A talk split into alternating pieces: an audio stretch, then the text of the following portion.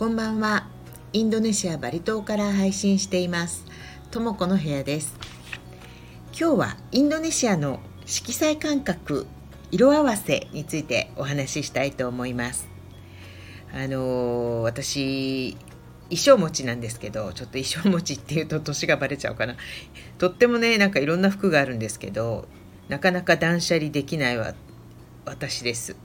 でその理由として多分あのいろんなケースに対応する洋服をどうしてもなんかたくさん持っていてですね。まずその理由の一つとしてインドネシアのバティックジャワサラサって言われている老血染めなんですけどそのバティックをなりわいとしているというかですねバティックの仕事商売もしているので、まあ、バティック関係のものがすごく多い。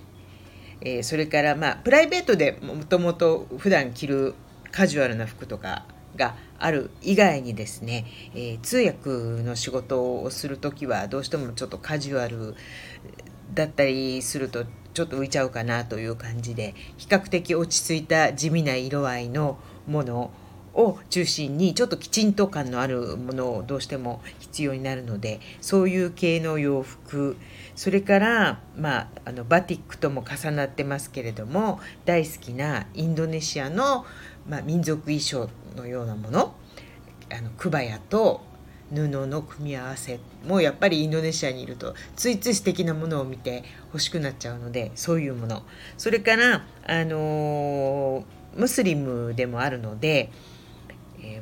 ー、モスクに行く時とか、えーと、イスラム教関係の、えー、何かお呼ばれとか結婚式とか何かそういう、えー、勉強会とかがある時は、え、そういうあの長袖、え長い丈の洋服そしてスカーフでこう頭を覆うクルドゥンっていうんですけれどもそういうものも、あの割と結婚して、え宗教を改宗してからあの最初のうち熱心に結構いろいろ買い集めたものとかもあってそういうので普通の人まあ日本だとね春夏秋冬があってそれで洋服とか多いですけどあのインドネシアバリの場合は冬物とかはないのでかさばらないんですけどそう思って調子に乗っていろいろ買ってると結局いろんなあの種類の服がどんどん増えてってなかなかまた愛着もあるのでなかなか断捨離できないところがあるんですよね。で今日あの昔の写真をちょっと見ていたら8年9年前に義理の弟が結婚した時に着ていたえー、青いバリのソンケットクルン君の方のソンケットの写真が出てきてでそれに、えー、上上の方は、えー、ターコイズ色のクバヤを合わせて、えー、上さらに頭はピンク系の正反対の濃いショッキングピンクみたいなスカーフを巻いた方がいいってインドネシアの人に言われたのでそうしたっていう写真がね出てきていややっぱりねインドネシアの色彩感覚っていうのはやっぱり日本のあの普通の洋服の感覚に比べると相当派手で独特です。でこれはでも日本だったら着物の色合わせにも共通するんじゃないかなと思うんですけれども例えば、えー、水色にやブルー系にピンクを合わせてみたり、まあ、緑にオレンジとか例えばオレンジに紫とかまた紫に、えー、黄色とか結構あのえって思うような色合わせをするんですけどそれがまたねよく似合うんですよね。でそれなんでかって考えるとやっぱり日差しの量太陽のねあの明るさの違いとかあのこちらの人のすごくこうはっきりした顔立ち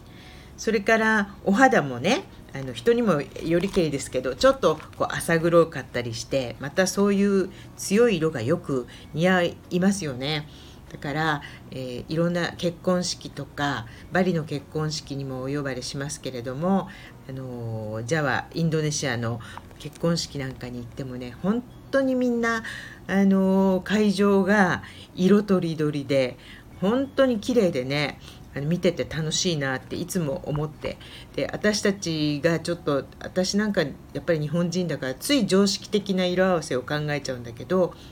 私たちとはなんか違ってもっとこうその色色の中にのニュアンスとかをなんかこううまくね、えー、それに反対する引き立てるような色を持ってくるのがすごく上手でねいつもあの影からじっと後ろから ああの人のあれも素敵この人のこの色合わせも素敵っていうのをいつも思いながら見ています。であの笑い話でねえーと、電波サールのバティック電波サールってからウブドの方に行く途中に大きなあのバティック屋さんがあるんですよね。であの観光客のお客さんなんかは多分、えー、クタとかヌサドゥアの方から、えー、キンタマーニの方に観光に行く時に必ずその、えー、バトゥブランの辺りにあるバティック屋さんに寄って買い物をしていくっていうコースなんです。お決まりのコースなんですけどそこのねあのそこで、まあ、あのバティックの制作実演みたいなのもしていて、まあ、いろんなバティックが売ってるんですけどやっぱり私たちが思うよりもあの派手な感じの色合いのバティックシルクだったり、まあ、河川のものもありますけれどもそういうものをね売ってて。で すごくねそこのお店の人やっぱり日本のお客さんのためにはまあ日本語すごくよく勉強してるんですよ。で見てたらお客さんこれケバケバしい。これケバケバしいって勧めてくるんですって。これいいですよケバケバしくて。って言って。で多分そのケバケバしいっていうのがあの褒め言葉？あの 1, 1ミリもえー、ケバケバしいっていうのにそのネガティブなニュアンスを感じてなくてケバケバしいが褒め言葉でそのまあ派手なねちょっと派手な色合いのものを勧めてるんだと思うんだけど私たち日本人は勧め言葉としてこれお客さんいいですよケバケバしくてって言われるとちょっとゲッて思うっていうね話をあの聞いたことがあります。多分私たちあのインドネシアではね、えーと、こう例えばこの服あの人ちょっと時々結構派手だよね目立つよねとかっていうところでジレンって言うんですけどねジレンって。でまあムニョロックとかっていう場合もありますけれども多分、えー、お店の人はそのとっても落ち着いたねカラムな色合いとかよりは、えー、ちょっとそれだと物足りないだから少し派手なのが好きな人にはこういうジレンながらまあ、ケバケバしいのがいいですよって言って多分進めているんだと思います。でまあそれは笑い話なんですけど私もあの日本でねバティックの展示会初夏の頃が多いんですけれども展示会をすることがあってただいつもあの日本で販売する時のあのバティック選びで気をつけるのはバリで着ていてちょうどいいぐらいの色だとなんか日本に持ってくとやっぱり浮くんですよねちょっとね。であのディスプレイとかするにはとっても素敵なんだけれども実際にお客様が買っていかれるのは割とやっぱり根茎だったり爽やかなブルー、まあ、グリーンぐらいとかかなあのそうい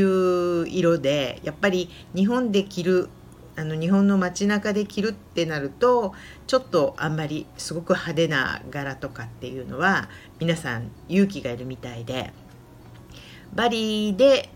あのバリで着る洋服を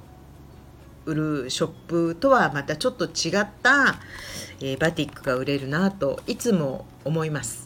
だからといってなんかねそういう無難なのばっかり持ってってもお客さんはやっぱり楽しくないからなんか感じとしてはいつも、えー、10枚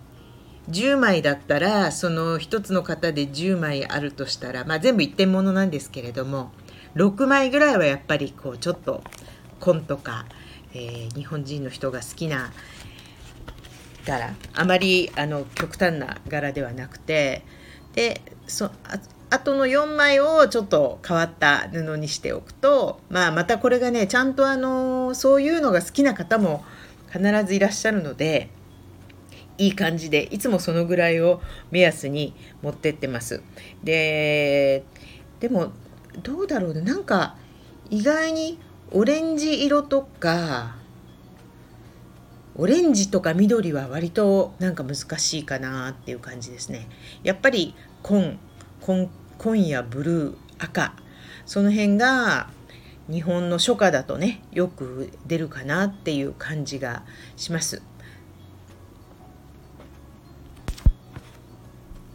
私はよくあのインドネシアの人に「もうとも子さんはなんか好みがすごくインドネシア人になってるよね」ってよく言われてなんかそれは悪いことじゃないなとやっと彼女たちに認められるようになったかっていう感じがしてあのちょっと嬉しく思ったりしています。えー、今日はインドネシアの色彩感覚についてお話をしました。また続けてバティックのお話などもしていきたいと思います。ありがとうございました。